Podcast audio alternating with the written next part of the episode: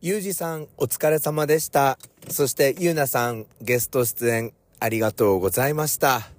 ということで、月曜日の朝を迎えました。えー日曜日はですね、評判ラジオ、有事の自由時間、そして、えー祝日の月曜日は、えー東京のですね、神楽坂で収録したんですけれども、えオーストラリアにですね、えっ、と、昨年度、春と、そして、え夏、え一緒に、春は、えシドニー、そして、え夏はブリスベンの方に、え行っておりました。えーゆうなさんと、おまあ、国際交流の、えオリエンテーションの後、収録させていただきました。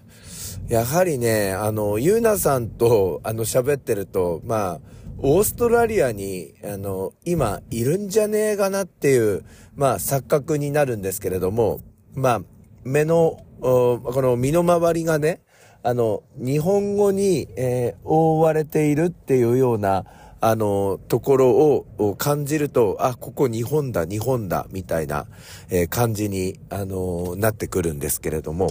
まあまあ、そんなところでね、えー昨日楽しく、えーっと、お話しさせていただきました。あとはですね、えっと、チョコレートをいただきまして、えー今週ですね、ちょっとコーヒーと一緒に、あの、飲もうかなと思っております。ということで、この番組、いや、そうですね、ありがとうございました。改めまして。ということでですね、この番組を聞いている方はですね、今月曜日の朝かもしれません。今週、あ、違う違う、火曜日の朝ですよ。えー、3連休終わった火曜日の朝。今週はね、気温が結構暖かくなるみたいなので、まあそのあたり期待しながら、えー残り金曜日まで突っ走っていければなと思っております。それでは始めて参りましょう。評判ラジオ、朝の目覚めるラジオ。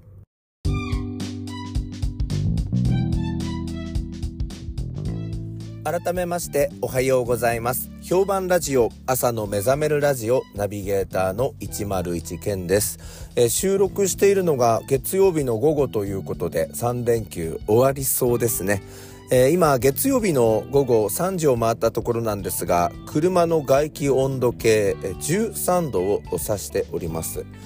えー今日はね朝から、えーちょっとですねあのー知り合いの方のですね、えーお家のお葬儀告別式のお手伝いで、えー行っておりましたで私ねどんな役割をやったかっていうとあのお葬式の会場であの香典をあの皆さんこうついてくると思うんですけれども、えっといただいた香典をまあ金額をチェックしてそしてその貴重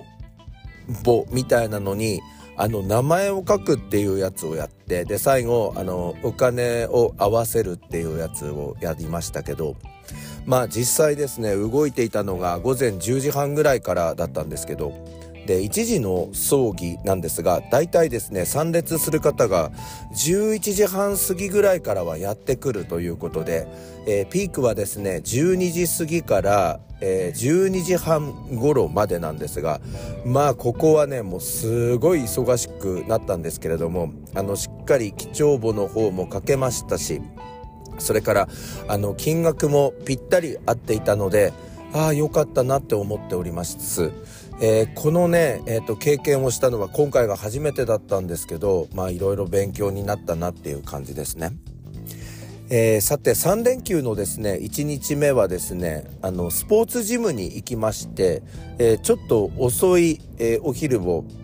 あの近くにできましたラーメン屋さんであの食べたんですあの先日も行って、えー昭和風中華ラーメン中華そばっていうのを食べて美味しかったって言った場所なんですが今回はねそこの名物のつけ麺も食べてみたいなと思いましてまあ一人で1時前ぐらいに行ったんですよ。で今回辛いつけ麺900円っていうのをちょっと食べたんですけどまあこれがめちゃめちゃ美味しかったんですよね。だけどそれよりもすごい、えー嬉しい再会がありましてね。まあそのお店ガランとこう開けますとまあお客さんがえ待っているような状態でもうすでにえ5人の方が待っているっていう感じだったんですけどしばらくして1人だけが座れるカウンター席みたいなところに、えー呼ばれましてえー、辛いつけ麺900円を注文した後私ちょっとトイレに行ったんです。でトイレから戻ってきたらねあの別のテーブルであの家族息子さんと奥さんとそしてお父さんみたいな方がいたんですけど年齢がねそう30代後半ぐらいの方でまあ髭を生えて生やしているんですけれどもあの髭もですね若干白髪混じりになってきてまあいい味出してるなっていう方だったんですがその方がね101先生ご無沙汰しております。誰々です。覚えていますかって言われたんです。いやー覚えてますよね。20年ぐらい前のことなんですけどちょっとよろしくないことがあのそいつにありましてね。ただあの奥さんもいたし小学校5年生か6年生の息子さんもいるっていう状況だったからあの私も敬語であの話して「あそうですか頑張ってるんですね」みたいなまあそういうあの話をしていたんですけれどもまあ話しているとですね1分ぐらいしてあのその方があの笑みを浮かべましてねそれで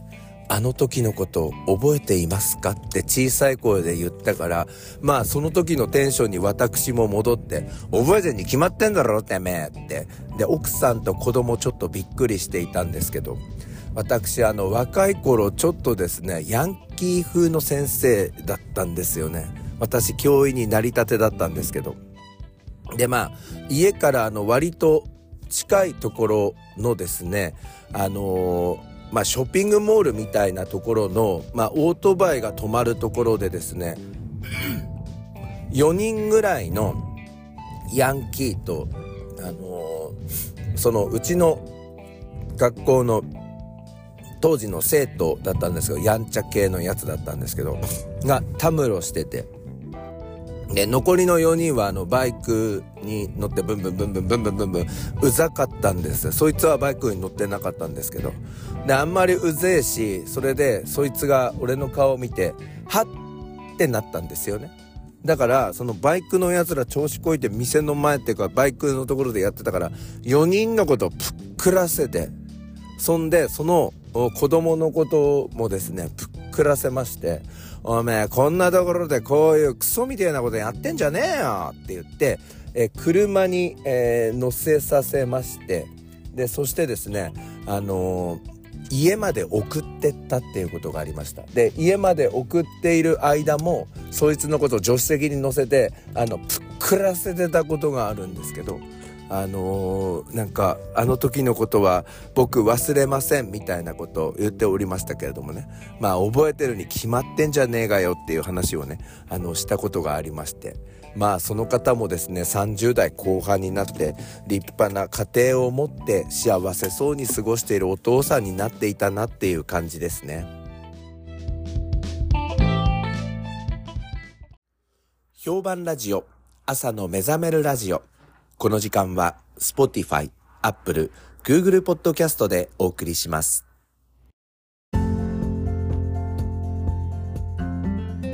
日はね、嬉しいお便りが届いているんです。ちょっと嬉しくて嬉しくてご紹介しちゃいたいなと思っております。あの、正確に言うとですね、あの、Spotify に届いたお便りではなくて、私のあの、インスタグラムに届いたお便りなんです。えー、ゆかさんからいただきました。101先生ご無沙汰しております。ストーリーを見てくださっていたのでご連絡いたしました。13年ほど前にブリスベンでの短期留学でお世話になりましたゆかです。たまたまちょっとストーリー見て、いいねつけたんですよね。まあ全然この頃連絡取ってなかったんですけど。この間、101先生がロンドンにいらしているのをインスタグラムで見ていたのですが、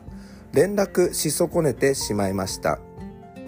オーストラリアでの短期留学が私にとって初めての英語環境での生活で、その後カナダへ留学したり、今回もロンドンに2年間ワークホリデー、ワーキングホリデーで滞在しておりました。今の自分のマインドや夢はオーストラリアでの留学がきっかけになったと本当に感じています。改めてお礼させてください。ありがとうございました。SNS のおかげで先生がお元気でお過ごしのことと存じますが、くれぐれもご自愛くださいということで。ゆかさん、あの、当時高校多分1年生の終わりの春だったと思うんですよね。えー、で、あれから彼女は、あの、医療系の名門の大学に進学しまして、東京にある、えー、医科歯科的な大学だと思うんですけれども、えー、歯医者の分野かなと思ったら、なんか医療の方だったみたいですね。それで、えっ、ー、と、まあ、その後カナダに、えっ、ー、と、まあ、また留学して、在学中だったのかな。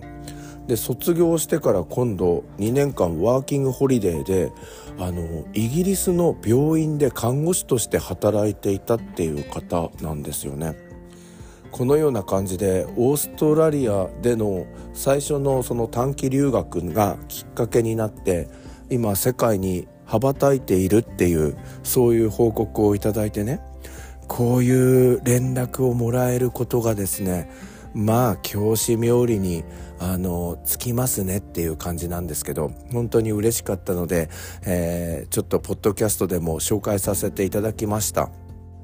この後帰国してからゆかさんはどんな分野で活躍するのか、これからも、えっ、ー、と、インスタグラムを追いかけながら応援していきたいなと思っております。えー、私の方もですね、頻繁にインスタグラムの方を上げていきますので、ぜひお互いに近況をですね、インスタでチェックしながら、お互いに影響を受け合いながら、えー、お互い飛躍していきましょうというような感じでございますね。えー、ラーメン屋で会ったあの男の子も、それからこうやって、えっと、インスタでメッセージをくれましたゆかさんも、まあ、両極端ではありますけれども、皆さんそれぞれ年月が経って立派に成長されているなというような感じがいたしました。ということで、えー、これからもですね、こういう嬉しい連絡を励みに、私もまた頑張っていきたいなと思っている月曜日の午後でございます。それでは皆さん、今日も一日お元気で、いってらっしゃい。Have a beautiful day and peace. この後は東京からニュースをお伝えします。